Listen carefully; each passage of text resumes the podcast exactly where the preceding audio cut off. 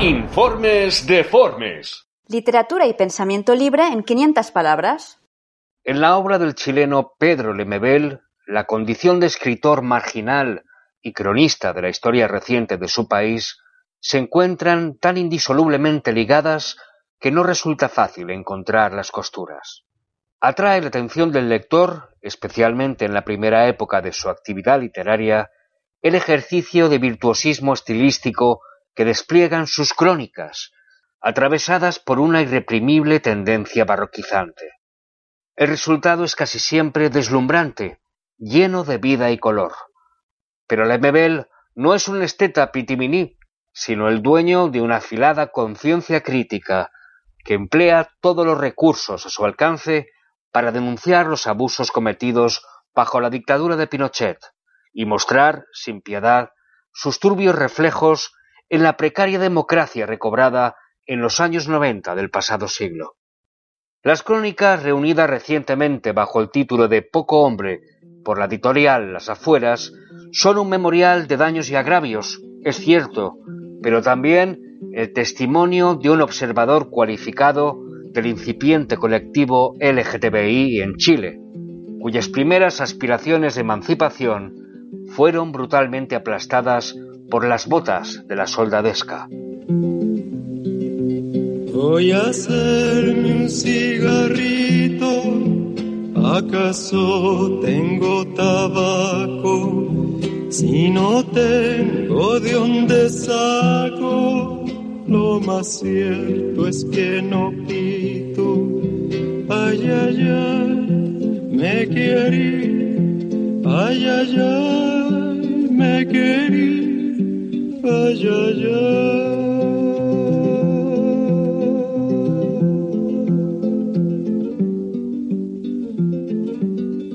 Los orígenes del Emebel se sitúan en los barrios proletarios de Santiago y en los albores de la traición Allende y el asalto al Palacio de la Moneda.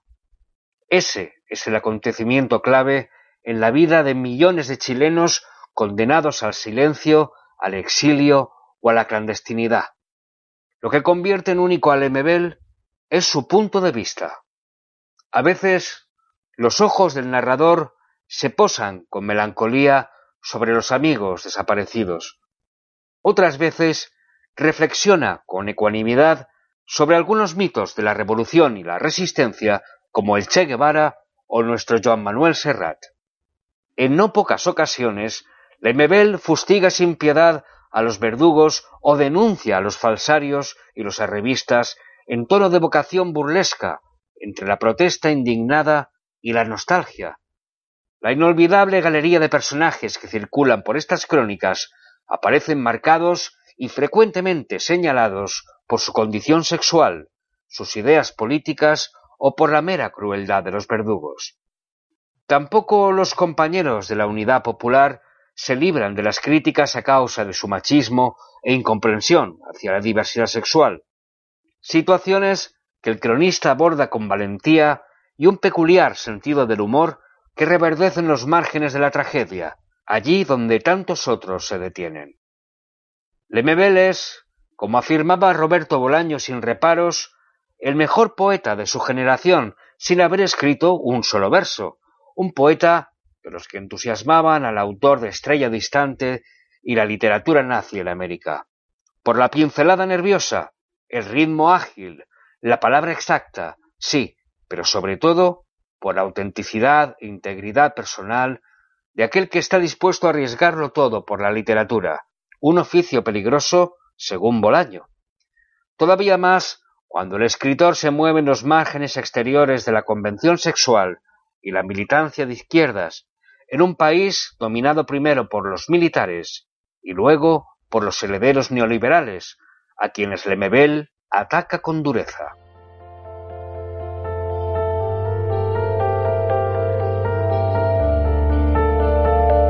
La mañana cuando vinieron a buscar a Gastón, su casa era un revoltijo de ropas y bultos que armaban y desarmaban las manos corifloras del bailarín y coreógrafo.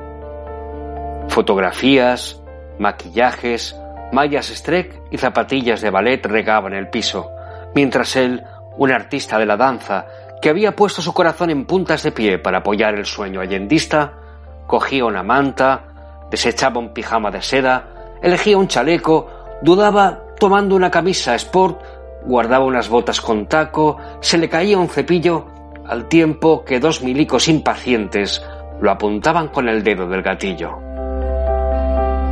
¿Usted sabe dónde nos van a llevar? preguntó Gastón, arqueando su ceja depilada. Es un secreto militar que no se lo puedo decir.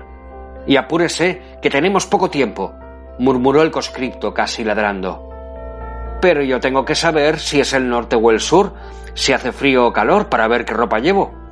Creo que usted va al norte, le dijo cortante el soldado. ¿Pero a qué parte del norte?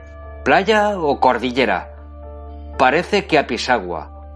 Mm, eso es playa, arena, mar y sol, pensó Gastón, agarrando a la pasada su traje de baño y una toalla. Y en esas largas tardes de campo de concentración, frente al mar de Pisagua, mientras los compañeros se juntaban en largas reuniones políticas donde él no era invitado, mientras el resto de los prisioneros tallaban artesanías o escribían poemas de lucha y resistencia a escondidas de los guardias. Cuando el sol amarillo contrastaba con el azul turquesa de las olas, a la distancia, enmarcado por las alambradas de púas, la figura enzunga de Gastón tomando el sol en su toalla naranja era casi un comercial de bronceador en ese paisaje de aislamiento y muerte. Sin duda, era una rara contradicción la imagen somnolienta del bailarín, doblemente relegado en su metro de arena, exilio, alambradas y torres de vigilancia, donde los guardias se burlaban de su frívolo veraneo en esa cárcel a cielo abierto. Pero en realidad era Gastón el que burlaba la depresión y la gravedad de aquel confinamiento. Era la única manera de huir de allí, aunque fuera bronceándose mariconamente en el mismo territorio que luego se transformaría en las fosas del norte. No podéis ser tan maricón, Gastón. Aquí estáis en un campo de concentración, huevón, no en las playas de Río de Janeiro, le recriminaban con dureza a sus compañeros de partido. ¿Y qué iba a hacer yo si ellos se lo pasaban en reuniones y más reuniones y había un sol tan lindo a la orilla del mar? A veces las minorías elaboran otras formas de desacato usando como arma la aparente superficialidad. Gastón, dorándose en su toalla playera, escapaba de ese patio de tormento, como si su loca irreverencia transformara la toalla en un tapiz vorador, en una alfombra mágica que levitaba sobre las rejas, flotando más allá de las armas de los guardias, elevándose imaginariamente sobre ese campo de horror. Es posible que algunos de los prisioneros que lograron salir de allí con vida aún recuerden la mañana cuando a Gastón le llegó su salvoconducto para salir de ese encierro y luego partir al exilio en algún país europeo. Gastón, con una sonrisa de par en par, dobló cuidadosamente la toalla, guardó el traje de baño y respiró hondo, tragándose todo el aire, como si quisiera borrar de un suspiro la atmósfera macabra de aquel sitio. Después se despidió de todos sus compañeros y caminando en puntas de pie cruzó las púas de la entrada. Y con su bronceado tropical desapareció en la polvareda del camino sin mirar atrás.